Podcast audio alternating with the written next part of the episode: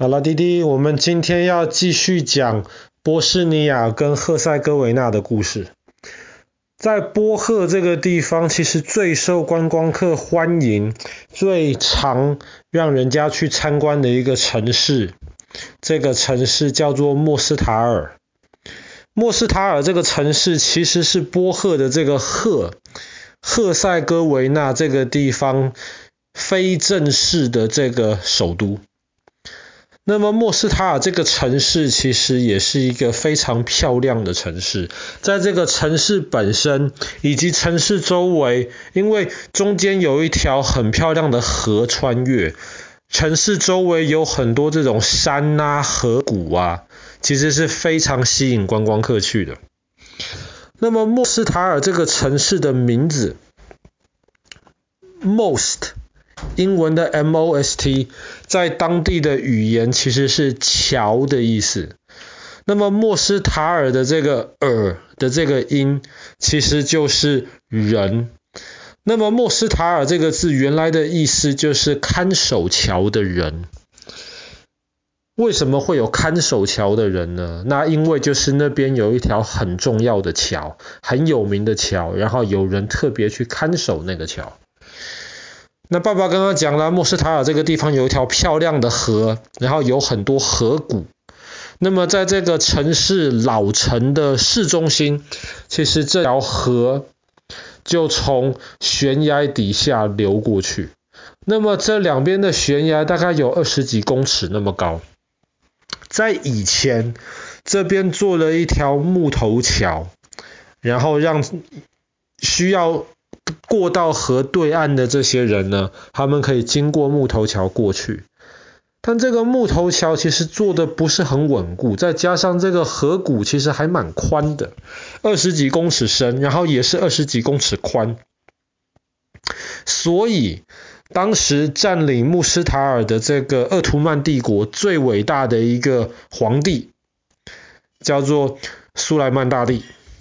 苏莱曼大帝在那个时候，他就下命令了，说为了让交通更方便，让人可以更好的做生意，所以我就下去，我就决定了这个莫斯塔尔这个地方，当然当时还不叫做莫斯塔尔，因为还没有这还没有这座桥出来，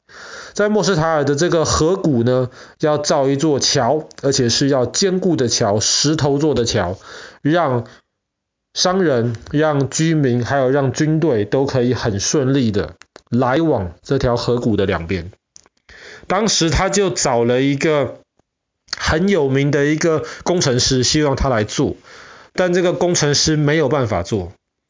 他年纪太大了，他就推荐他最得意的一个徒弟，让这个徒弟去帮呃苏莱曼大帝去做这条桥。那个徒弟到了莫斯塔尔这个地方，看到这个河谷，他就知道他倒霉了。为什么呢？因为爸爸刚刚讲过了，二十多公尺深，最要命的是二十多公尺宽，而且还要用石头才够坚固，你不可以用木头，本来就有一条不坚固的木头桥。在那个时候还没有滴滴书上看到的这种军队用的造桥机呀、没有这种起重机，这种吊车可以把很长的那种钢筋水泥块这样子吊到河的两边，正好盖成一条桥。那个时候你要盖一座桥的的话，二十几公尺宽的河谷，你中间其实没有桥墩，你很难盖一条坚固的桥。只有一种方法，就是盖成拱桥。其实最早的拱桥很有可能是在中国，那个时候就盖出来了拱桥。拱桥就是有一点像是这种圆弧形的，像是一个拱门一样。然后呢，在这个拱桥上面呢，很重的这些石头，它的力量就可以透过这个拱形分散到这个桥的两边，这样子中间就可以不需要有那个很高很大的一个桥墩。所以当时这个工程师看到之后，他就想说，只能用拱桥来解决这个问题。但是这个拱桥也不好盖啊。第一个，即便到今天，也没有人知道当时这个工程师是用什么办法把一些大石头从悬崖的另一边运到悬崖的另一边去。因为拱桥你得其实从两边一起盖啊，你没有办法从一边盖完了之后再盖另一边，所以是怎么样可以两边都有同样的大石头一起盖，怎么运的，这个大家还不知道。第二个大家更伤脑筋的一个问题是，这个工程师当时怎么解决需要一个暂时的桥墩？因为这个拱桥盖好之后是不需要桥墩的，但是在中间在盖的时候，下面需要有支撑。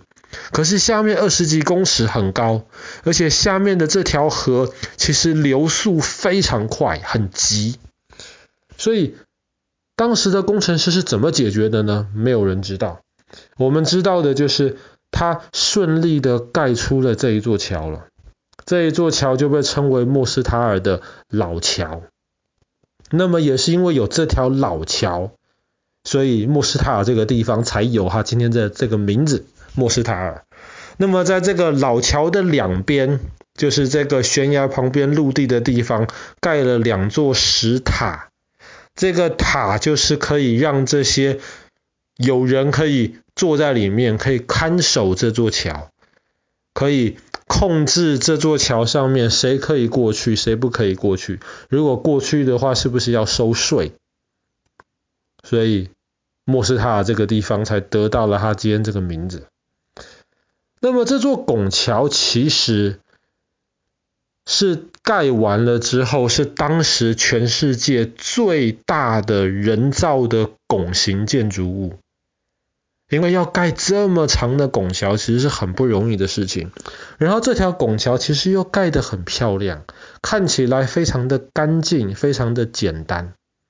那么今天你如果站在莫斯塔尔的市中心，你拍到下面的这个河谷，然后在上面是这个拱桥美丽的形状，其实不管从什么角度都会是非常漂亮的照片。可是这条拱桥，真正原来的这座拱桥。后来在南斯拉夫内内战的时候被摧毁掉了。我们之前讲过，萨拉耶夫这个地方，当时就是因为有些人他们想要独立，可是有些人又不想完完全全的独立，两边就打起来了。那么在莫斯塔尔也是类似的情况，在当地的这些赫塞哥维纳人以及克罗埃西亚人就在这个地方打起来了。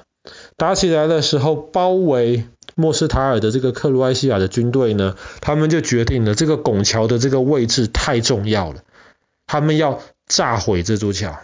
炸毁了之后，双方在悬崖两边的这些军队就没有办法这么容易的联络，所以这座拱桥当时就被破坏掉，在当时闹成了轩然大波，因为这个拱桥基本上是波赫这个国家的一个象征了。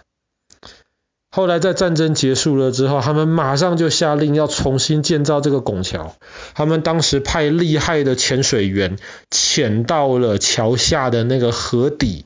把当时被炸毁掉下去的这些石块一块一块的挖起来，用同样的石块来重建这座老桥。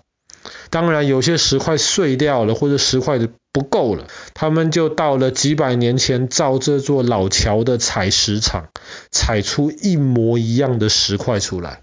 所以重建出来的这座老桥，其实跟以前的可以说是一模一样的。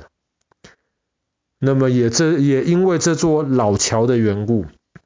这整个城市现在就被列入到世界文化遗产当中。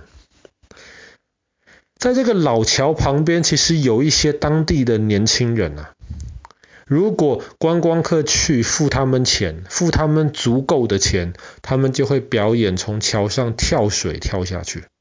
二十几公尺高，水很急，而且。这个水很冰很冰，要从这个地方往下跳水跳下去，其实你需要非常好的技术，以及需要很大的胆子。那么在大概六十年前的时候，开始当地有人尝试在这边跳水，而不是六十年前哦，呃，不好意思，四百多年前的时候，当时有人尝试就在这边跳水。后来，哇，在这边跳水就变成了全世界不同的这些跳水专家最希望能够来尝试他们技术的地方。在六十年前左右开始，他们甚至在这边还有固定的跳水比赛，那么就可以让大家这些厉害的人，偶尔也会有一些厉害或是自以为自己很厉害的观光客去这边跳水。其实是蛮危险的，但是如果你是真的很厉害的这个跳水专家，或是你如果是像爸爸这一种观光客在旁边看，其实还蛮有意思的。爸爸在网上看过这些跳水的影片，其实非常非常的惊险。当然，爸爸不会跳水啦，去这边看一看就好了。那希望有一天也能够带弟弟跟哥哥，能够啊亲自的到波赫这个地方去看这一座很有名的。很美丽的莫斯塔尔的老桥。